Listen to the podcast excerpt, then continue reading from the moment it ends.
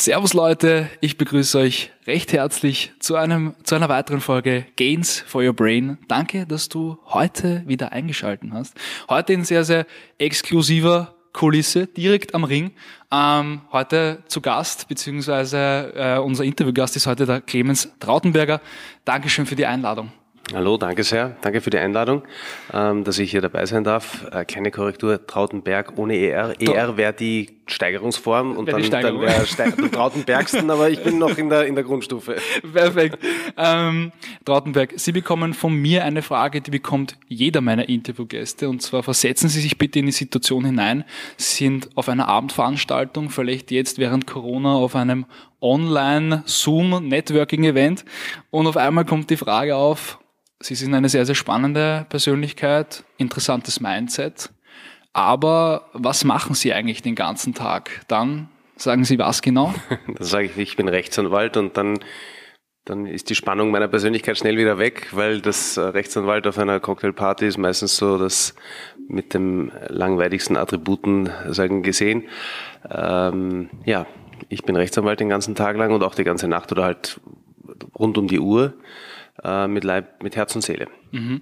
Jetzt würde mich gleich interessieren, war das schon im Kindergarten bei Ihnen so, dass Sie sich äh, für andere Leute gerne eingesetzt haben und ähm, andere Leute gerne verteidigt haben oder hat sich das erst entwickelt bei Ihnen auf Ihrem Lebensprozess? Das ist eine interessante Frage. Ähm, also was ich sicher nicht war, dass ich im Kindergarten schon Anwalt werden wollte. Nicht? Den, den Wunsch habe ich jetzt sehr spät ähm, gehabt. Ob ich mich für andere eingesetzt habe, weiß ich nicht. Ich glaube, das, was ich immer sehr gerne gemacht habe, ist Konflikte aufzulösen. Mhm. Konflikte zu, aus der Welt zu schaffen, zu vermitteln, in der Familie, im Freundeskreis oder sonst was. Also, also Konflikte äh, bereinigen ist, ist wahrscheinlich etwas, was mir immer schon im Blut gelegen ist. Mhm. Ähm Jetzt der Beruf Anwalt. Äh, wann war das für Sie klar, beziehungsweise wie war Ihre Schulzeit? Äh, wann haben Sie gewusst, dass Sie Jus studieren wollen? Also das ist eine eigenartige Geschichte. Also ich wollte wirklich niemals Just studieren. Okay. Ich wollte niemals Anwalt oder Banker werden und es ist alles nur irgendwie passiert. Also da hat mich das Schicksal hingetrieben. Ähm, in, die Schule war für mich eigentlich ein, ein notwendiges Übel oder es war auch so deshalb notwendig, dass meine Eltern von mir verlangt haben. Ich selbst hätte das längst wahrscheinlich abgebrochen. Ähm, wollte danach äh, entweder Weltenbummler, ähm, vielleicht in den vernünftigeren Phasen Diplomat oder, oder so irgendwas. Ich wollte in die Welt hinaus. Ähm, Anwälte, Banker waren für mich der, der Inbegriff der Langeweile und, okay. und deren Tätigkeit.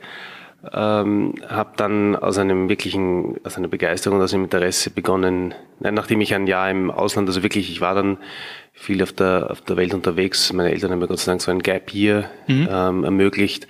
Habe also hier in, in verschiedenen Charity-Organisationen so für, für also Essen, also Kost und Logis ja. äh, gearbeitet, ähm, in, in Kroatien während dem Jugoslawienkrieg, ähm, in Südamerika und verschiedenen Dingen. Und dann bin ich zurückgekommen und habe mit aus Begeisterung begonnen, Geschichte und Politikwissenschaft zu studieren. Mit so sehr hehren ähm, Vorstellungen von dem Elfenbeinturm der Universität, wurde ein bisschen auf den Boden der Realität runtergeholt. Auch äh, durch sagen die Ablenkungen des studentischen Partylebens und alles Mögliche. Dazu, ja. Der Elfenbeinturm hat sich nicht so ähm, glitzernd dargestellt, wie ich mir das vorgestellt habe. Es war also mehr eine eine, eine triste Atmosphäre und, und nur wenn man ein sauberes Hemd auf der Universität anhat, als Faschist beschimpft zu werden, hat mir auch irgendwie nicht gefallen, weil das ist wirklich das allerletzte, was mhm. ich bin. Ähm, und dann hat sich ein, äh, etwas ereignet, dass ich dass mein Vater mich einmal angerufen hat und gesagt hat, irgendwas scheint bei meinem Studium nicht zu laufen, weil er bekommt gerade keine Kinderbeihilfe für mich. Damals gab es noch die Wochenstunden, die man liefern musste. Mein Vater, der eben als Offizier ähm, niemals studiert hat, hat gesagt, ich habe keine Ahnung vom universitären Studium, aber irgendwas passt da nicht. Ähm, das hat gestimmt, weil irgendwie mich die Universität überhaupt nicht mehr begeistert hat und ich alle anderen Sachen gemacht habe, von Skifahren bis äh, Jagen, Fischen, Partys. sonst was, Partys, Partys, Partys. Ähm, habe dann mir überlegt, was, was ist jetzt Notlösung, wie kann ich ganz schnell ausreichend Wochenstunden produzieren, damit ich dieses dieses Manko ähm, wieder ausmerzen kann und meinem Vater wieder sagen, rückstellen kann, weil das war das Einzige, worauf er sagen geachtet hat. Ähm, Jus, ich bin also dann äh, ganz schnell noch Jus inskribiert, die Inskriptionsfrist war noch offen, hab binnen Kürze die Einführungsprüfung, ich weiß gar nicht, ob Einführung oder römisches Recht das erste war, ich glaube, das war römisches Recht war das erste. Mhm. Stimmt, das war römisches Recht. Und das hat eigentlich wahnsinnig Spaß gemacht dann. Ähm, äh, es war trotzdem bei weitem nicht meine Leidenschaft, aber es ist sehr einfach zum Lernen gewesen. Entgegen der landläufigen Meinung muss man bei Just nichts auswendig lernen, sondern man muss es eigentlich nur verstehen. Mhm. Ähm, und dann habe ich irgendwann einmal nach einem halben Jahr habe ich dann beschlossen, ich werde Geschichte bleiben lassen und Just weitermachen, um einfach einmal einen einfachen und schnellen Studienabschluss zu bekommen. Ich wollte dieses Thema einfach in meinem Leben, in meinem Leben abhaken. Einfach abhaken. Okay, sehr, sehr interessant. Ich, ich würde jetzt noch sehr, sehr gerne ganz kurz zurückgehen. Dieses Gap Year und diese soziale Arbeit. Was hat das mit Ihnen gemacht? Hat Sie das geprägt? Hat Sie das ein wenig, ähm, ich will jetzt nicht sagen geerdet, aber, aber, aber auch mal wirklich auch die nicht schönen Seiten vom Leben Ihnen vor Augen geführt oder, oder eher weniger? Es hat einen, ein bisschen es hat einem natürlich, es hat mir natürlich die Augen geöffnet und es mhm. hat vielleicht auch meinen Mut gekühlt, hier sagen, ähm, dass, dass, dass das ganze Leben nur ein Abenteuer ist und die Welt ein großer äh, Abenteuerspielplatz, mhm. sondern wenn man tatsächlich sieht, dass das da geht's, da geht's, da geht's den Leuten um Existenz, da geht's den Leuten um Gesundheit, da ja. geht's um das Durchkommen. Das ist, das, das, das einfach eine, eine, eine reale Welt ist, wo alle Menschen äh, und, und Menschen in anderen Gegenden viel mehr als wir noch hier einfach ihre Sorgen haben und sich darum kümmern müssen, wie sie durchs Leben kommen, aber auch ihre Freuden haben und, ja. und, und, und ihr, ihr Leben leben und wo man im kleinen Bereich versuchen kann, was, was beizutragen, was beizusteuern, aber im Endeffekt man selbst der, der am meisten bekommt, weil man einfach ein bisschen über den Tellerrand hinausschauen kann und erlebt, wie, wie sich so abseits unserer europäischen Wohlfühlkultur das Leben abspielt auf dieser Welt. Hm. Ähm, Sie haben es jetzt schon am Anfang auch angesprochen, Sie sind äh, für Ihre Klienten immer erreichbar. Ähm, was macht das mit Ihrem Privatleben? Würden Sie sagen, gerade auch für junge Personen, die vielleicht gerade ihre Leidenschaft gefunden haben oder einfach gerade viel arbeiten wollen ähm, und natürlich auch immer erreichbar sein müssen, dürfen, ähm, worauf muss man da Acht geben? Es ist also so schlimm ist es natürlich nicht, weil. Äh, Aber es gab sicher Abschnitte, wo es extremer war. Und, es gibt äh, Abschnitte, wo, wo die Arbeit natürlich sehr intensiv ist, ähm, aber man hat natürlich auch Mandanten, die Mandanten wollen auch am Abend Abendessen und mit ihrer Familie sitzen und nicht dann ihre Mandanten, ihren Anwalt noch belästigen. Äh, es sei denn, man hat welche äh, in, in den USA sitzen, weil da, da geht denen gerade ja. die Arbeit los und ähm, aber grundsätzlich ist es ich, andererseits, ich könnte nicht, wenn ich wüsste, dass ich jetzt gerade eine E-Mail bekommen habe oder dass gerade ein Mandant anruft, sagen, nein, interessiert mich nicht, ich bin ab Montag um 9 Uhr wieder in der Kanzlei, mhm. da beginnt meine Sprechzeit und, und bis dahin ist Ruhe, weil es arbeitet ja im Kopf weiter die ganze Zeit. Man, man, man nimmt das mit, man, man lebt dafür und ich finde es nicht schlimm, weil es ist Teil meines, es, es ist ich mach's, ich mach's aus Begeisterung, ich, ich mache es aus großer Freude, dass ich mich um diese Kausen kümmern äh, darf und deswegen finde ich es nicht, nicht störend. Mhm. Natürlich, das Wochenende ist, ja, ich habe eine Seniorität erreicht, wo ich das Wochenende meistens ruhiger habe, wobei auch da gerade Samstagvormittag viele Telefonate zu erledigen sind. Das wirkliche knochenharte Durcharbeiten an den Wochenenden am Schreibtisch sitzen, irgendwelche Schriftsätze vorbereiten, entwerfen, ist sicherlich etwas, was sagen eher in den jüngeren Jahren vorkommt mhm. und ist gehört aber dazu, muss man lernen. Und bereitet auch einen vor, oder? Also Ge gehört dazu. Ja. Ich habe es nie als Belastung aufgefasst. Okay. Ich weiß, es gibt andere Kollegen, die die sehen das als Belastung, die sehen das anders. Das ist auch nichts Negatives. Das, das jeder sozusagen seine, ich glaube, das ist auch eine Generationenverschiebung. Mhm. Generation X, Y, Z, ich weiß gar nicht, wo wir stehen, und Millennials und alles Mögliche. Ähm, darauf nehmen wir natürlich Rücksicht, ja. ja. Also die, diese Leistung. Ich glaube, einen jungen Menschen kann man heute nicht mehr locken damit, dass man sagt, wenn der jetzt einmal 10, 15 Jahre hackelst wie ein Wahnsinniger, dann kannst du dir ein großes Auto kaufen und ein cooles Haus und so weiter. Das ist jetzt was, was für... Es geht eher um die Selbstverwirklichung ja. und kann ich wirklich auch meinen Footprint äh, dem Ganzen verpassen, glaube ich. Das ist etwas, was, was, was heutzutage, glaube ich, nicht mehr in der in, in ihrer Generation ja. äh, die Leute wirklich vom Sessel reißt. Ja. Und, und finde ich auch gut, ja. Das, Da geht es ja um wesentlich andere Themen, weil ähm, immer nur dem schnöden Mammon hinterherlaufen ist ist, ist auf die Dauer auch, glaube ich, langweilig. Wirklich. Und ja. ich habe es auch, ich habe, muss ich auch gestehen, ich habe ich habe es nie wegen dem Geld gemacht. Also mhm. natürlich, man arbeitet, um Geld zu verdienen und sich sein Leben zu ähm, finanzieren. Klar, man braucht Geld hier, die ganzen, mein Mikrofon und sowas, das kostet alles Geld, aber klar, man darf es nicht nur, glaube ich, wegen dem Geld machen. Motivation darf nicht das Geld sein, weil ja. dann, dann kann das auch schnell wegbrechen. Also ich, ich glaube, man findet irgendwann einmal schon einen angenehmeren ähm, Rhythmus. Aber wenn man, wenn man seinen Beruf lebt, dann kann man den auch nicht in der Kanzleitür, hinter der Kanzleitür stehen lassen, wenn man am Abend rausgeht.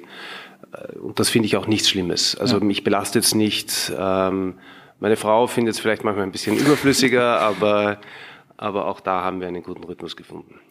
Jetzt würde ich gerne eine äh, bisschen philosophische Frage äh, stellen, und zwar nach dem, was Sie alles erlebt haben. Ähm, würden Sie sagen, dass es unter Anführungszeichen das Böse im Menschen gibt? Oder bringt, bringen einen die Umstände ähm, Personen dazu, irgendwas nicht rechtskonformes zu tun? Das ist eine gute Frage. Das ist eine Frage, die, über die ich ehrlich gesagt wenig nachdenke. Und okay. das natürlich auch wieder berufsbedingt, Logisch. weil als Anwalt bin ich genau der, der nicht richtet. Ich, das machen die Richter. Das ist deren Job und, und als Anwalt bin ich der, der jeder Mensch hat sich immer das, da bewegen uns gerade ins Strafrecht und ich arbeite auch sehr viel im Wirtschaftsstrafrecht, also nicht Gewaltdelikte oder solche Sachen, sondern tatsächlich wirklich Wirtschaftsstrafsachen. Ähm, aber auch da, jeder hat seinen, und, und auch der schlimmste Vergewaltiger ja. hat einen Anwalt verdient. Das ist ein, ein Grundrecht. Das ja. heißt, und der hat einen Anwalt verdient, der sich voll für ihn einsetzt, weil jeder, auch noch so böse Mensch oder jeder Mensch, der was noch so Böses getan hat, hat seine Rechte. Das, das ist eine Errungenschaft ja, ja. unserer Zivilisation und da braucht er jemand, der dafür sich einsetzt. Also insofern ist es genau das, die Aufgabe des Anwalts, ihm nicht zu richten. Ähm, und ich glaube, dass, dass Menschen ihren, ihren Wertekosmos hier und da verlieren oder nicht so besonders ausgeprägt haben, dann Dinge tun, die sie aus also in meinem Bereich äh, übertriebener Gier tun, mhm. da auch über andere drüber gehen, ob das das böse Menschen ist oder ob das einfach nur schlechte Taten sind oder für uns moralisch verwerfliche Taten. Ähm, mir fällt es schwer, über jemand, über einen Menschen als Gesamtes zu urteilen. Grundsätzlich, weil ich es weil ich es nicht mag. Ich mag auch selbst nicht ja. be- oder fair oder abgeurteilt werden.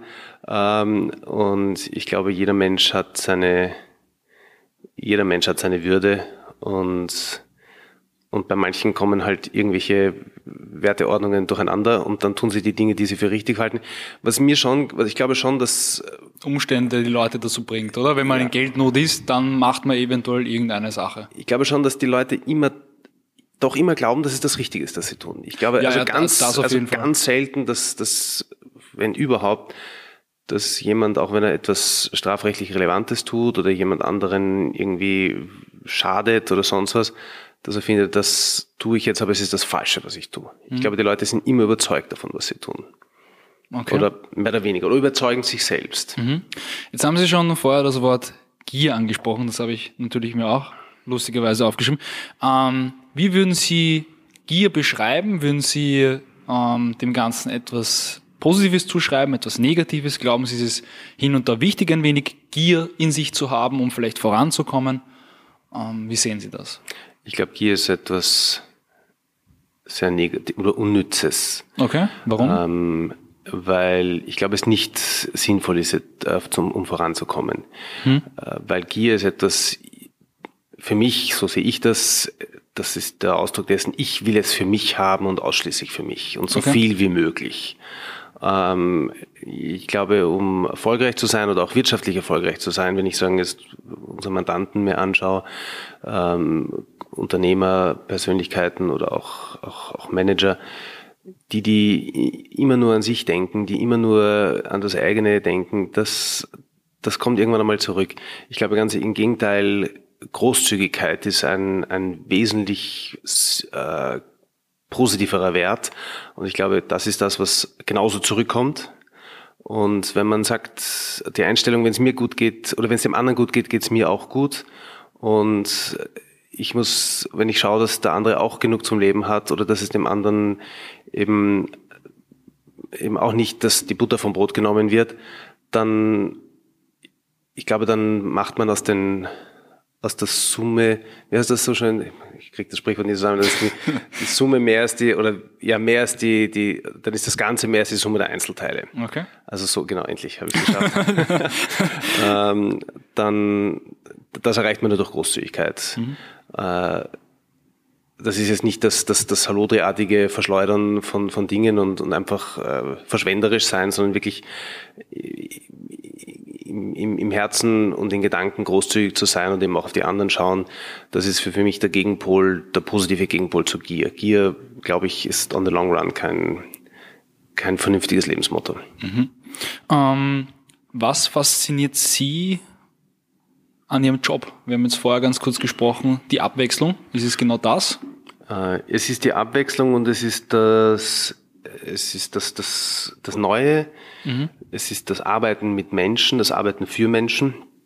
Das äh, jetzt ja, hochtrabend gesagt, dass Menschen helfen können. Mhm. Ähm, aber es ist ja, es ist sich in, in also meine Spezialisierung ist ja, ist ja eben Prozessführung und, und Wirtschaftsstrafrecht und eben auch Verteidigung im Wirtschaftsstrafrecht. Das heißt, man kommt hin, man wird, man, man kommt in Situationen für Unternehmen oder für Menschen, die wirklich selbst nicht mehr weiter können oder wirklich Experten benötigen, Unterstützung ja. benötigen. Und da geht man mit denen durch äh, kritische Phasen deren unternehmerische Existenz oder auch deren, deren, deren Lebens, wenn es darum geht, also dass die auch möglicherweise privat ins Gefängnis kommen. Ja. Und und das ist, das ist das eine. Und das andere ist, wie gesagt, das ist halt immer neue Aspekte.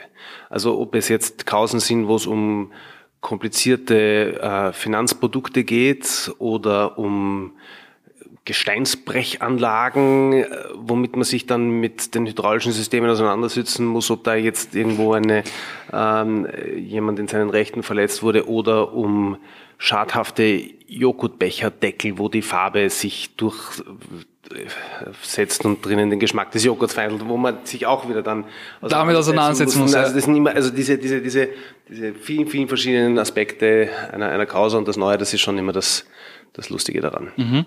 Ähm, was macht für Sie das Leben lebenswert? Da kommt aber ganz schön aus der Hüfte geschossen, diese Frage. Das Leben selbst.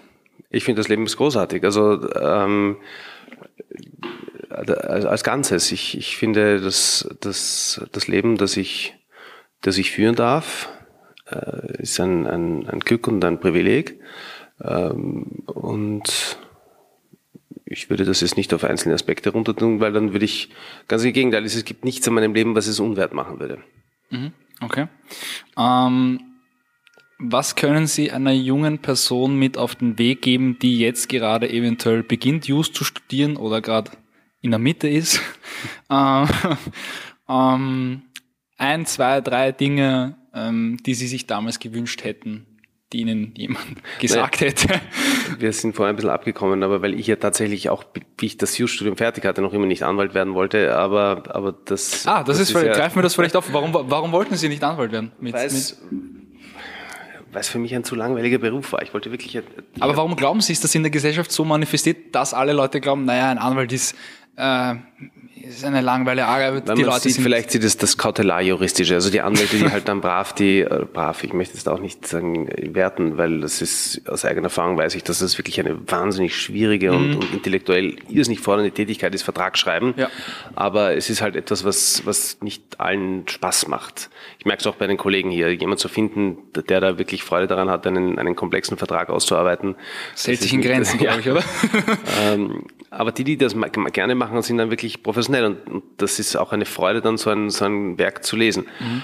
Ähm, warum ist, ist der Anwalt so, wird der so, so als Langweiler gesehen? Ich, ich weiß es nicht. Vielleicht war es auch ein bisschen meine überspitzte und herablassende Sichtweise der Dinge. Ähm, äh, ich, ich kann es nicht sagen. Ich glaube, also aus, aus dem Beruf und aus dem Leben, das ich habe, kann ich es in keiner Weise bestätigen. Da würde ich das vielleicht sogar eher über viel, viele andere Berufe sagen, wobei ich ähm, die Demut gelernt habe, man soll da niemand so schnell ähm, sagen, von außen beurteilen. Also, also ich finde den Beruf unbeschreiblich spannend mhm. und habe große Freude daran und es hat lange gebraucht. Es hat auch lange gebraucht, bis ich diese Spezialisierung gefunden habe, die ich habe, ähm, die mir wirklich, äh, wo ich, wo ich glaube, dass, dass, dass mein Skillset sehr gut dazu passt. Ähm, also Verträge habe ich zwar auch eine Zeit lang äh, machen müssen, aber das ist nicht etwas, das ist nicht etwas, wofür ich jetzt wirklich mit, mit, mit Herzblut ähm, brennen würde. Was würde ich einem jungen Jus-Studenten oder einer jungen Jus-Studentin sagen? Ähm, die, die Begeisterung weiterzulernen, also äh, sich zu verbessern. Ich, ich bin also auch in die Praxis? Vielleicht viele, viele Praktiker versuchen Praktiker zu machen? machen? Praktiker, also ich bin, ich bin begeistert von den Praktikanten, die, die zu uns kommen. Also ja. ich war, ich war in, in diesem Alter, bei, also nicht annähernd so, so, so gut und so fokussiert und, und hab da auch einen Biss, so einen wirklichen. Ja, also die, ich, ich finde das, ich finde das toll, wenn dann auch so Praktikanten auch den, den Spaß haben, mitzuerleben, wie wir arbeiten. Und von einem Praktikanten erwarte ich am allerwenigsten, dass der dann in seinen Ferien dann länger sitzt am Abend. Aber ja. wenn wir dann sitzen und, und und dann sagt man ihnen so, du, es ist jetzt fünf, sechs, sieben, bitte geh nach Hause. Geh nach Hause ja, ist, ja. Nein, mir macht das Spaß, ich möchte da mitmachen und wenn es bei uns dann zehn, elf oder noch später wird und die sitzen dabei und, und haben ihre Freude zu, mitzuerleben, wie eben ein, ein, in unserem Fall ein Schriftsatz entsteht, Klage ja. oder sonst was entsteht, wie daran wirklich geschmiedet wird an jedem einzelnen Satz, ähm, dann ist das schön zu sehen. Und wenn man dann auch ihnen kleine Rechtsrecherchen überträgt, mhm. ähm, zu sehen, mit was für professionellen Ergebnissen zurückzukommen. Ich hätte, ich hätte das in, in, während der Studentenzeit sicher nicht so gut können. Mhm. Ähm, aber es ist die, die Bereitschaft, immer zu lernen. Egal, auch wenn man das Studium fertig hat, man glaubt, jetzt hat man sagen die, die Krönung der, der Ausbildung erreicht. Äh, ich habe es noch lang nicht und ich, ich, ich lerne jeden Tag noch immer dazu. Mhm. Ähm, weil wir jetzt vorher auch noch über Gier und so gesprochen haben, würden Sie sagen, dass die meisten Straftaten in Ihrem speziellen Bereich auch durch Gier entstehen?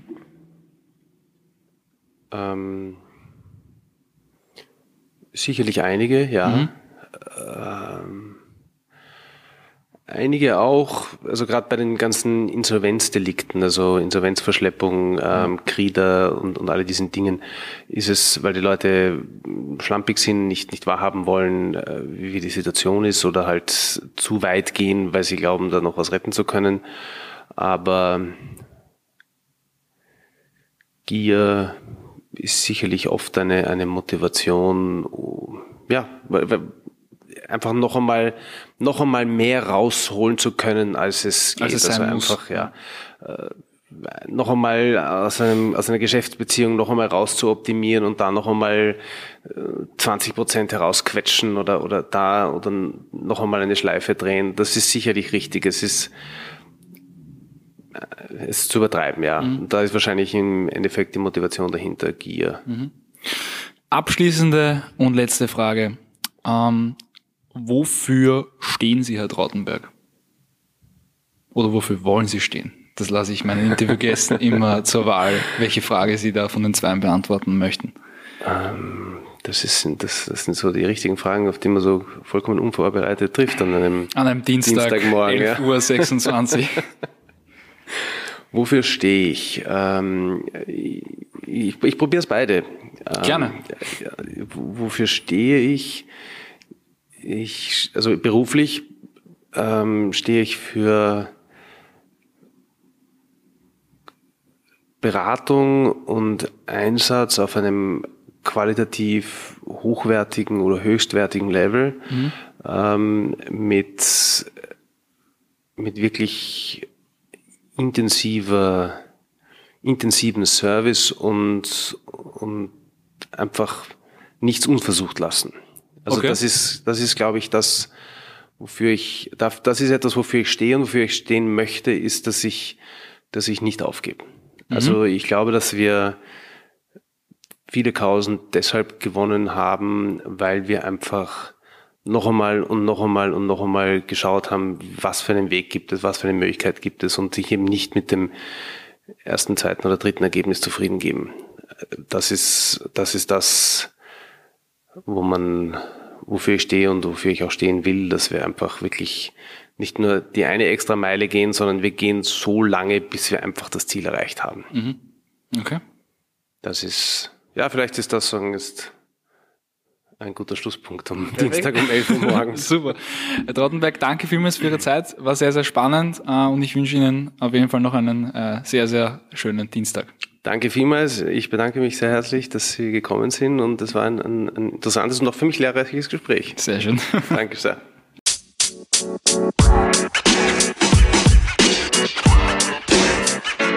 you know, man.